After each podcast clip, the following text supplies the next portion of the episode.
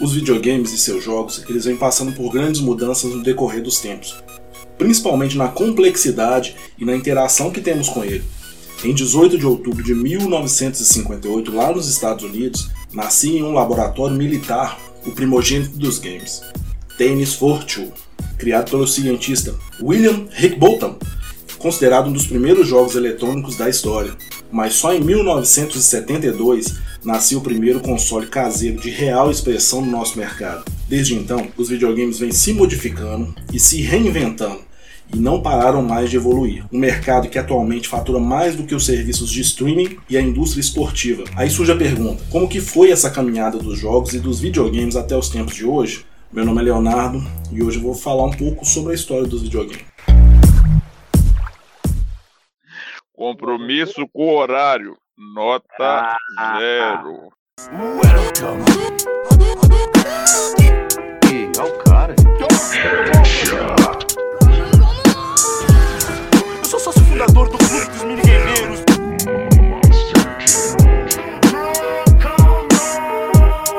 Cadinho de Prosa Podcast.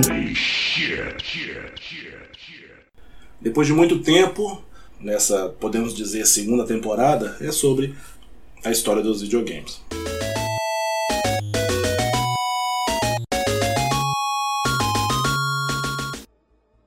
Ah, os videogames eles tiveram início há muito tempo. A história dessa forma de entretenimento ela é bem mais antiga do que algumas pessoas elas possam imaginar, né? Ela é muito antiga. Hoje em dia, quem tem a oportunidade de ver jogos mais recentes como um The Last of Us, ou um GTA V, ou um Red Dead Redemption, e se surpreende com a qualidade gráfica e com a trilha sonora, né, às vezes ele nem percebe que essa evolução que a gente está vivendo hoje, ela lá no início seria inimaginável. Né? Meu primeiro contato com os videogames, é, acho que para quase todo mundo, ele foi somente como um espectador. Por ser uma forma de entretenimento muito cara aqui no Brasil, até hoje, é, eu simplesmente eu tinha contato com o videogame, com a mídia de videogame só de longe. Eu, eu conheci mesmo o videogame através dos meus primos mais velhos. Eles jogavam, então, por eu ser muito pequeno, eu só podia ver realmente, porque eles não deixavam nem encostar depois de muito tempo, né, meu primeiro videogame, meu primeiro videogame meu mesmo, foi o Atari 2600. Ele chegou para mim no Natal de 1991. Primeiro videogame a gente nunca esquece, foi foda demais. Ganhar um videogame de presente de Natal, não sei se hoje ainda tem essa essa pelo menos para mim, essa magia que tinha na época. Mas imagina você criança, ganhar um videogame era o sonho de todo mundo naquela época. Mas, né, como eu citei Brasil, o Brasil era foda. Até hoje o Brasil é foda. Sou filho de boa família, não falo palavrão, não. Meu Atari, ele foi de segunda mão. E porque videogame naquela época ele é muito caro. Até hoje é, mas você acha que eu liguei? Você acha que eu liguei? Lógico que não, liguei nada. Agora eu tinha o meu videogame era meu. Yes, baby. Aí como eu era muito novo, naquela época a habilidade motora não era o meu forte. Também eu só tinha seis anos. Por causa disso, né, os primeiros momentos foram bem, bem complicados. Foi sofrido.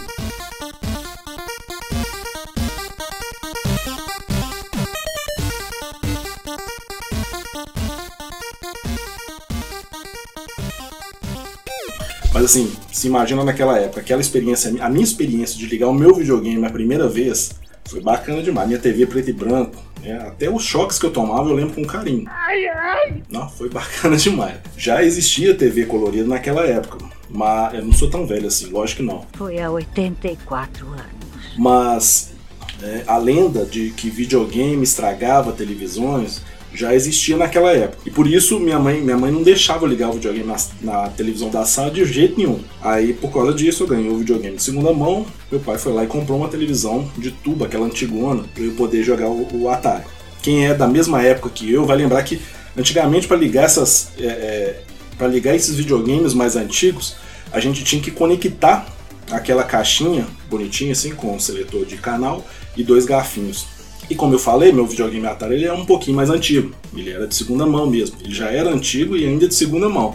E os garfinhos dele não eram zero bala, né? Não eram novinhos. E, e, por isso, toda vez que eu ligava o videogame, toda vez que você tinha que conectar ele na parte de trás do, da televisão, toda vez que eu ligava ele na parte de trás da televisão, tomava choque, mas tomava choque direto. E eu lembro que quando eu joguei né, no meu videogame, o primeiro jogo que eu joguei foi Pitfall. Você imagina, meu videogame, no meu Atari, na minha casa, aquilo foi uma sensação surreal. Loucura. Não tinha como melhorar mais o gráfico em cima daqui. Para mim, imagina uma criança de 6 anos.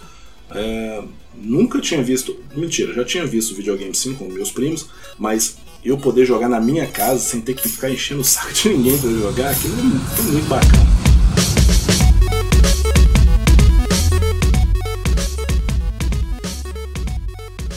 É até engraçado lembrar disso, porque eu percebo agora que foi ali que nascia a minha admiração pelos videogames. Oh meu Deus! Pensando nisso, me surgiu essa ideia, sabe? E de geração em geração, tentar contar um pouco dessa evolução, falar sobre as plataformas, seus jogos, sobre as criações, é, histórias, sei lá, histórias curiosas, interessantes sobre a mídia.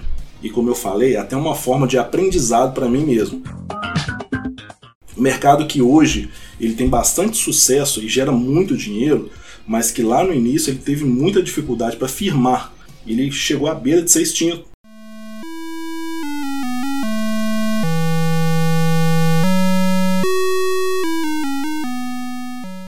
E que forma melhor de estudar é, do que gravando um podcast? Isso eu vou separando sobre as gerações, mas eu, eu não quero me aprofundar muito em consoles fora os principais, tá?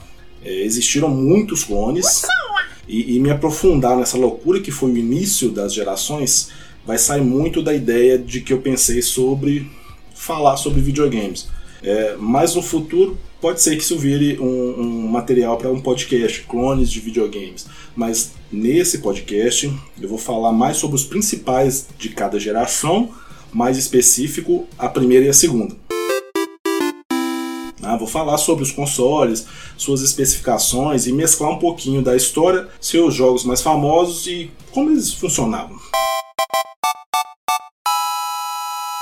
Antes de começar, eu preciso falar duas coisas. Primeira coisa aqui, nessas pesquisas que eu fiz, eu descobri que, que existem definições que separam as mídias nesses primeiros anos de vida dela. Tá? São três divisões: é, jogos eletrônicos, arcades e videogames. Falando, parece que é tudo igual, né? Mas nem não. Sabia não? Jogos eletrônicos são quaisquer jogos que tenham componentes eletrônicos. Alguns videogames e alguns arcades eles fazem parte dessa definição. Essa categoria ela pode encaixar mais lá nos primeiros testes do que podemos chamar de jogos, né? antes da primeira geração, beleza? Agora, os arcades, o que, que eles são? Os arcades são quaisquer jogos feitos para um gabinete para serem jogados fora de casa, os famosos fliperamas. Já os videogames são jogos eletrônicos que são feitos para a gente jogar dentro da nossa casa, através de um console de mesa ou de um portátil. A segunda coisa é o que? Já que o termo é, geração nos videogames ele vai repetir muito dentro do podcast, eu queria deixar uma meio que uma definição para quem é, é do RAM, para quem já está no meio dos videogames, né, vai parecer muito óbvio e é simples. Na hora que eu falo geração, já vai saber o que, que é e vai entender. Mas vai que alguém que não conhece, vai que isso aí, esse, vídeo, esse podcast cai no ouvido de uma pessoa que é leiga. Deus abençoe. E que a pessoa consiga ouvir isso aí, vai ficar boiando, né? O termo geração de videogame ele é usado para definir um período onde uma determinada tecnologia foi ou é dominante. E a passagem de uma geração para outra é quando existe um avanço tecnológico, um salto tecnológico que é perceptível. E aproveitando que eu já defini o que é geração, para entender um pouco melhor, eu tenho que citar alguns jogos eletrônicos que vieram antes da dita primeira geração. Aí você fala assim, ué, mas se a primeira geração teve alguma coisa antes? Teve. Em 1947, já haviam registros do que podemos chamar do primeiro jogo eletrônico, o Cathode Ray Tube Amusement Device, Vixe. ou CRT Amusement Device. But the second time I have control the match. Isso em português, o que, que significa? Dispositivo de entretenimento com tubos de raios catódicos. Nossa. Ele foi o primeiro jogo eletrônico a ser criado. Ele era jogo espacial que simulava a trajetória de mísseis. Na hora que eu falo jogo espacial, eu vou até pôr um, um parêntese aqui. Parêntese não, um asterisco aqui. Que o início aqui vai ser muito jogo espacial. O pessoal gostava muito de ficção científica. Cathode Ray lá, ele, ele era um jogo espacial que simulava uma trajetória dos mísseis. Ele é um caso de jogo eletrônico construído a partir de circuitos analógicos. E pode-se dizer que ele não fez parte de alguma geração porque ele nunca foi produzido ou, ou vendido para o público. E ao longo das décadas de 50 e 60, surgiram outros jogos semelhantes com finalidade militar, ou para simulação ou para treinamento.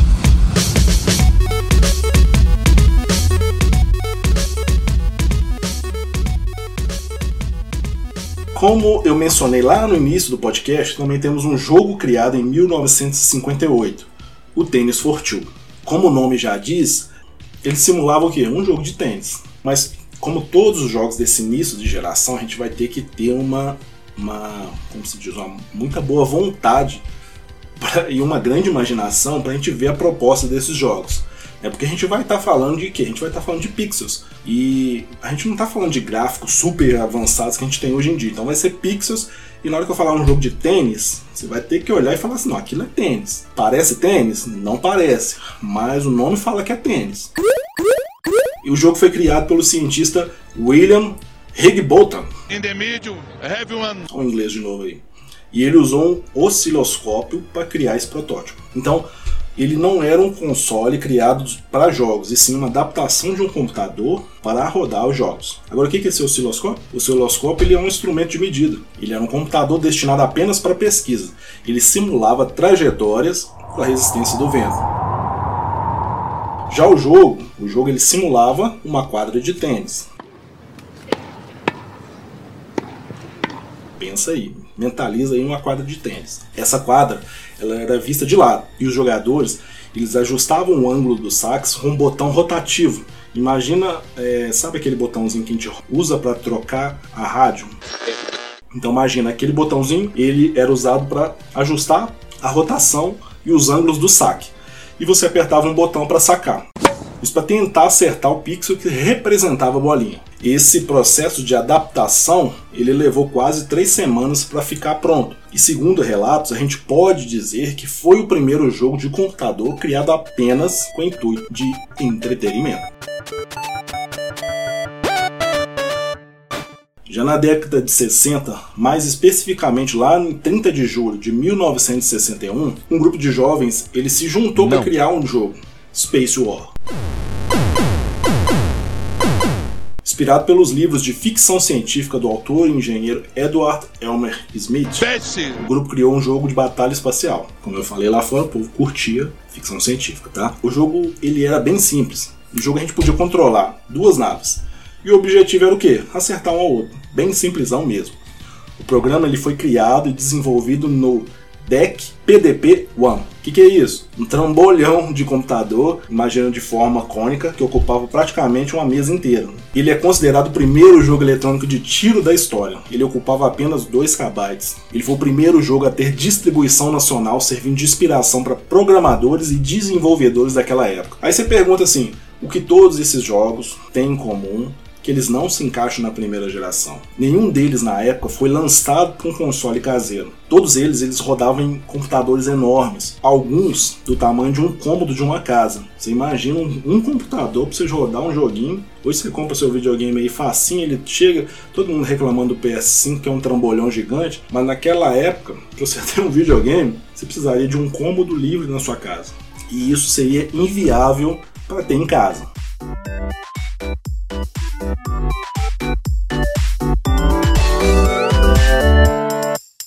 Já em 1971, surgiram dois arcades que foram inspirados lá no Space War. Um foi o Galaxy Game.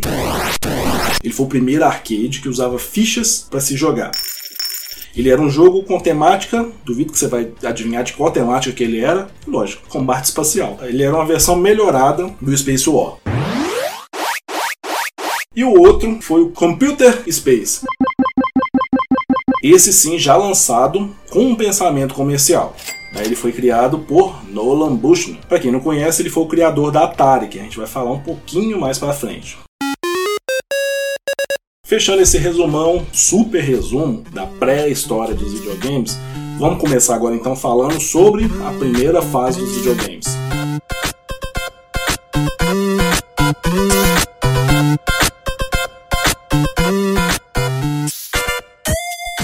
Vamos tentar uma coisa aqui, tá? Eu vou ver se vai ficar bacana, mas vamos tentar aqui para melhorar, para a gente se ambientar um pouco melhor no período e para ver como era o clima daquela época. Uh, vamos ver o que estava acontecendo lá, tá? Imagina assim, ó, o ano é 1972. Uma das músicas mais tocadas daquela época, qual que era? Vai essa aqui, ó. Ben, de Michael Jackson. Vamos ver.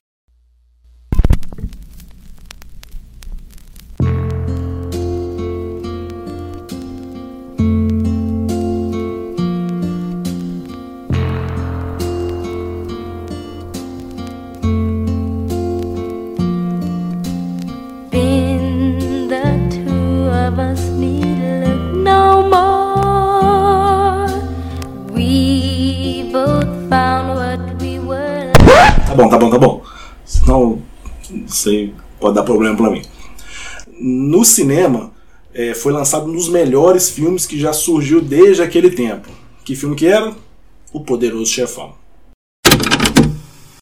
Eu preciso de um homem com amigos poderosos. Preciso do Corleone, dos políticos que o senhor tem no bolso. Agora vem a mim e diz: Dom Corleone, faça justiça. Nem pensa em me chamar de padrinho. Os tempos mudaram. Não é como nos velhos tempos, quando fazíamos o que queríamos. Estou um tanto preocupado com esse tal de Solon. Eu quero que você descubra o que ele tem na manga. O senhor vai ter problemas com o sindicato. O cliente pode fazê-los desaparecer. Quer me chantagear? Eu vou fazer uma oferta irrecusável. A polícia vem endurecendo na maioria das nossas operações. Está correndo muito sangue. Eles nos atacaram. Nós revidamos. Garoto estudioso. Não queria se meter nos assuntos da família, né? Tem mais dinheiro em potencial nas drogas do que em tudo em que estamos metidos. Se nós não entrarmos nisso, vamos arriscar tudo que temos. Você acha que a coisa vai ficar muito feia? As outras famílias devem se unir contra nós. Estão acabados, porque a família Corleone não tem mais a força que tinha. Esta guerra acaba agora. Jamais fica ao lado de alguém que esteja contra a família, entendeu? Jamais. E no mundo do entretenimento, ganharíamos o que se tornou o primeiro console de mesa da história. Quem que era? Odyssey Magnavox. Fala aí. Odyssey Magnavox. Sim, ele foi o primeiro videogame lançado. Ele foi inovador, ele foi criativo demais para aquela época. Tá? O primeiro console de mesa, aquele que a gente poderia, enfim, levar para nossa casa. Lá em 1966, o engenheiro alemão Ralph Bauer, ele era um especialista em aparelhos de TV. Ele desenhou um protótipo no qual a gente pudesse interagir com as TVs daquela época. É, ele queria que um produto passivo, que era a televisão, fosse capaz de se tornar de certa forma interativo. Né? Então ele foi lá e criou um projeto, ele fez um protótipo e ele chamou esse projeto, esse protótipo de Brown Box. A partir desse projeto que foi possível chegar ao primeiro console de videogame, mas só 1968 que ele ficou pronto. Aí lá em 1969, o Brown Box ele foi apresentado para as principais fabricantes daquela época, General Electric, Motorola, Philco, entre outras empresas, e a maioria ela ficou muito impressionada com a demonstração. Se for pensar, era um avanço do que a gente podia fazer com um aparelho de TV. Só que ficar impressionado com a tecnologia nova e pagar por ela é muito diferente. É verdade. Parece que a ideia ela não foi fácil de ser vendida naquela época o protótipo, né, o Brown Box, ele lembrava muito uma caixa de sapatos. E você chegar numa empresa grande e tentar vender uma caixa de sapato prometendo várias coisas é muito difícil, né? Não é um investidor com grana que vai chegar e bancar. Por causa dessa semelhança, né? O, Ralph, o Ralph Bauer, o Ralph, Ralphinho, Que intimidade é essa, hein, papai? ele falava que seus amigos eles perguntavam para ele como é que ele ia ganhar dinheiro com aquele trambolho, mas ele acreditava que os aparelhos de TV eles poderiam fazer mais que exibir somente programas e comerciais. Apesar de ser um grande engenheiro, ele tinha alguns pensamentos não muito confiantes. Tem hora que eu penso que não é muito confiante, às vezes eu penso que é falsa modéstia, sabe? Você imagina, o, criador do primeiro videogame da história, né? Na hora que o pessoal perguntava para ele, ele insistia em dizer que ele não passava de um engenheiro que deu sorte com a invenção. Ah, vá, é mesmo? Ah, sorte, me ajuda aí, né? O cara foi o criador do primeiro videogame, mas hoje a gente, a gente sabe que é, sem ele, sem o, o, modelo daquele videogame no início, é, os videogames de hoje não existiriam. Ele foi um visionário daquela época. Então, depois de muitas empresas, né, das empresas grandes, elas rejeitarem a ideia, apareceu a Magnavox. A Magnavox que era uma extensão da Philips holandesa. Ela se propôs a lançar o videogame, já com o nome Magnavox Odyssey. Magnavox presents Odyssey, the electronic game of the future. Odyssey easily attaches to any brand TV, black and white or color, to create a closed circuit electronic playground. Odyssey gives you all the exciting action of hockey and 11 other challenging play and learning games for the entire family. Odyssey, a new dimension for your television, now at your Magnavox dealer. He's listed in the yellow pages. Ele foi anunciado em abril de 1972 e lançado comercialmente em agosto do mesmo ano, custando 100 doletas, 100 dólares. Nos primeiros seis meses, ele foi é, um sucesso relativo, vendeu 100 mil cópias. Se a gente for comparar esse número de vendas com o número de vendas dos consoles atuais, alguns vão falar que é pouco. Como se diz, não foi pouco, né? Um produto novo que estava chegando no mercado. Mas ele poderia vender um pouco melhor. Mas por que, que ele não vendeu? Qual foi o motivo dele não ter vendido mais? Existiam alguns fatores que ajudaram para esse número de vendas não ser tão alto, tá? O primeiro fator foi que as propagandas mostravam o videogame funcionando somente nas TVs da Magnavox. É, isso trouxe o que? Trouxe confusão para o consumidor. Você imagina, como se tratava de um produto novo, como eu falei, foi, era um lançamento, ninguém nunca tinha ouvido falar de videogame. O que, que é isso? Videogame. As propagandas, as mídias da, da, do videogame mostravam ele funcionando somente nas TVs da Magnavox, nas TVs da marca. Uma coisa que não, que não era verdade. Mentira! Isso fez o que? Afastou muitos compradores, muitos mesmo. A pessoa ia lá, via uma propaganda. Não, eu já tenho TV. Imagina, você já tem TV. Eu quero o videogame. A propaganda ela te induz que o videogame só ia funcionar na TV deles. Você ia comprar outra televisão para jogar um, para comprar um videogame que você nem conhecia? Eu, lógico que não. A história é que o videogame só funcionava nas TVs da empresa. Hoje a gente conhece como outro nome, venda casada. E os vendedores daquela época eles usavam essa jogada de marketing que foi feita pela empresa para quê? Para vender mais e aumentar a comissão. Bobo nada. O outro fator, que era a estratégia de comercialização, foi só para lojas franqueadas da Magnavox. O que, que isso significa? A empresa ela foi lá e pegou os videogames dela e restringiu somente para lojas que eram licenciadas a vender produtos Magnavox.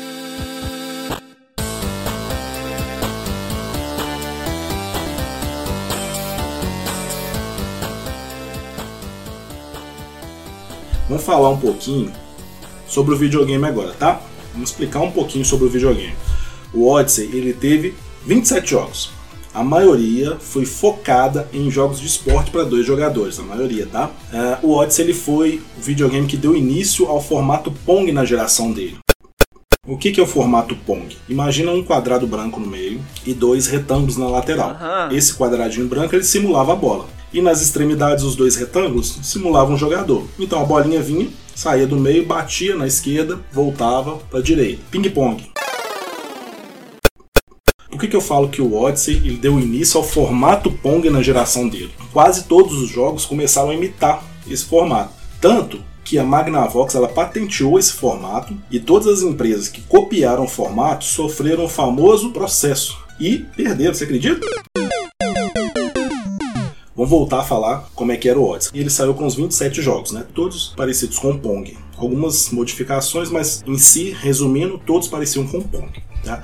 O, os jogos eles não eram cartuchos como a gente conhece hoje. Né? Às vezes tem gente mais nova que nem sabe o que é cartucho. Os videogames mais antigos você colocava o cartuchinho lá para funcionar o jogo. No Odyssey não era assim. Não. A outra coisa também, uh, no Magnavox era recomendável colocar os cartuchos com o videogame ligado, coisa que nos videogames mais recentes que usavam cartuchos, é colocar o cartucho com o videogame desligado. Junto com o Odyssey, eh, vinham seis cartões, seis cartuchos e os outros foram lançados no decorrer da vida do console. Ele era um videogame bem simples. Ele não tinha nem cor e nem som. Agora a parte que eu acho mais interessante, para simular os ambientes e as texturas, você, o jogador, ele precisava colocar um filtro plástico, né, uma, uma folha de acetato, sobre a tela da televisão. Daí a própria estática da TV de tubo, ela segurava o plástico. Para quem viveu naquela época, lembra que as TVs de tubo, quando a gente, quando a gente era pequeno, ficava brincando de chegar o braço próximo à tela da TV e os pelinhos do braço levantavam, vocês lembram disso? Eu não me lembro, eu não me lembro. Aquela estática é que segurava o plástico. Você chegava com o plástico assim, encostava na tela, ela ficava pregada. Aquilo que estava desenhado no plástico, que eram os gráficos dos jogos. Whoa, nice graphics. O que isso? Minha cabeça explodiu. O que estava desenhado no plástico dava a ilusão de linha, de cenário e de cor. E o contorno durante o gameplay. Você imagina, oh, gente, você imagina isso, que coisa do outro mundo. E é interessante, é muita criatividade. Você adapta uma deficiência que você tem para criar um ambiente diferenciado devido ao fato da gente ter somente três pontos brancos num fundo preto e a tecnologia ser bem rudimentar, o ambiente do jogo ele era mudado apenas trocando um plástico. Aí hoje, hoje em dia, você vai lá e, e se o, o joguinho, o seu joguinho de última geração aparece com um serrilhado, ou dá um lag, ou um, um gráfico não muito definido, você tá doido. O povo vai xingar demais, vai falar que a produtora não sabe fazer, a empresa tá ferrando com o dinheiro dele. Antigamente era só trocar um plástico, eu tinha outro gráfico, eu tinha outro ambiente. O pessoal ia xingar demais. Perdoa, vou xingar no Twitter hoje muito. Voltando, o console trazia dois controles com fio. Os controles dele eram bem simples, mas assim, muito inovadores para a época. Vai chegar na parte difícil agora que eu vou tentar descrever. Como é um podcast, né, e, e o controle ele era simples, mas para descrever, é, sei lá, é difícil pra caramba.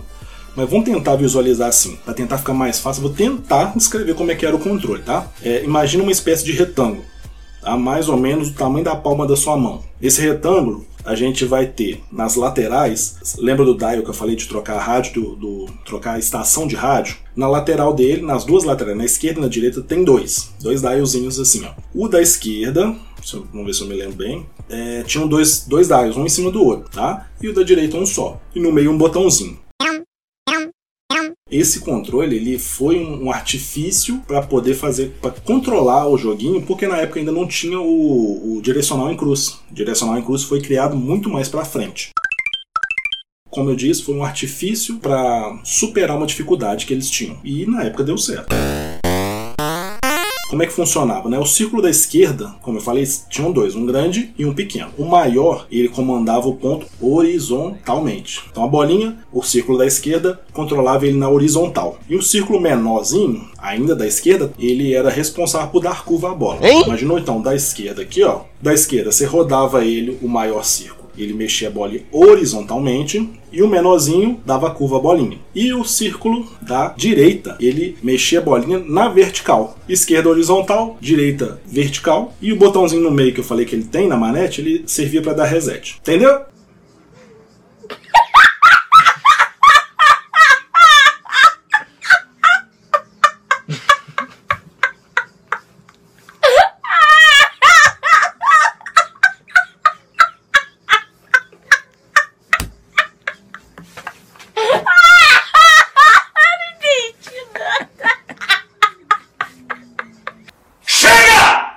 Caixa do Odyssey, além do videogame, ele vinha mais outros tipos de itens que eram para aumentar a diversão e a interatividade do videogame. Esqueci de um negócio. Lembrando que o videogame ele não tinha marcadores de ponto, tá? Por isso ele vinha com uma tabela manual mesmo, física, para o jogador marcar a pontuação.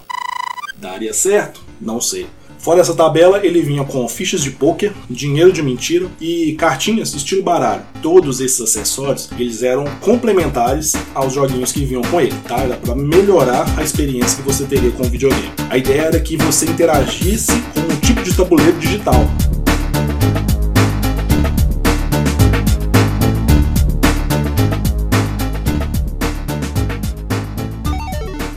É, no ciclo de 3 anos de vida do Odyssey, de 72 a 75, ele vendeu cerca de 330 mil unidades. Número muito elevado para a época, tá? A partir de 75, a Magnavox ela lançou vários outros modelos do Odyssey, onde melhoravam é, a cada modelo que saía, né? Incorporavam mais jogos, é, uns gráficos melhores, e fora que eles melhoravam os controles. Recentemente, né, por se tratar de um videogame bem raro hoje, o Odyssey ele foi colocado à venda por um leilão por 43 mil reais. Bah, oi! É, a oferta ela apareceu lá no site de leilões do eBay dos Estados Unidos. O console ele está sendo vendido por 19.500 dólares, algo em torno de 43 mil reais. Só para enviar para o Brasil ele custaria mais de 2.600. Uai! Mesmo ele cometendo alguns erros que impossibilitaram de vender muito mais, a gente pode falar que o Magnavox Odyssey ele teve seu destaque na época. É, considerando as limitações e o fator novidade, né, ele teve um papel extremamente importante como o primeiro videogame. E seu modelo de negócio e de jogos, sem dúvida, deu origem à indústria de jogos que a gente tem hoje. E a gente pode considerar que ele realmente foi um sucesso.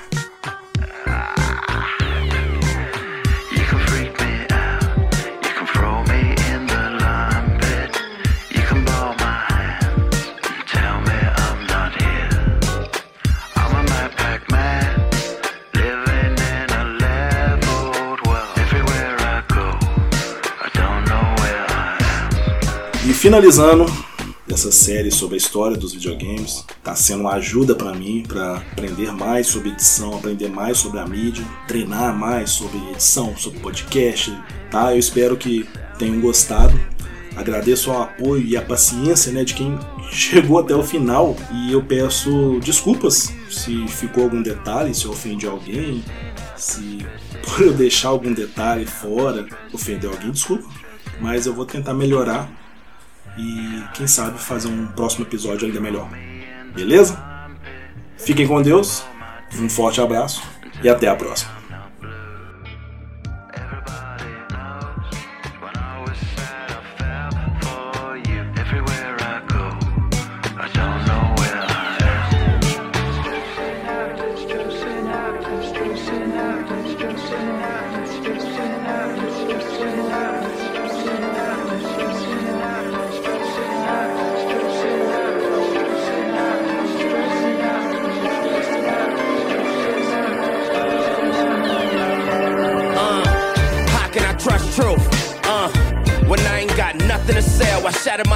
Get out my shell. Uh, why would I hold my tongue to tuck in my tails? Hey, can't dream if my ego is broke. Now nah, the jokes, I try to find the answer to nope. My type of drive, you can't buy this shit. You got a heart, but it don't beat like this. I had a spark, then my mind went trip. Create the wave, so the vibe all mix.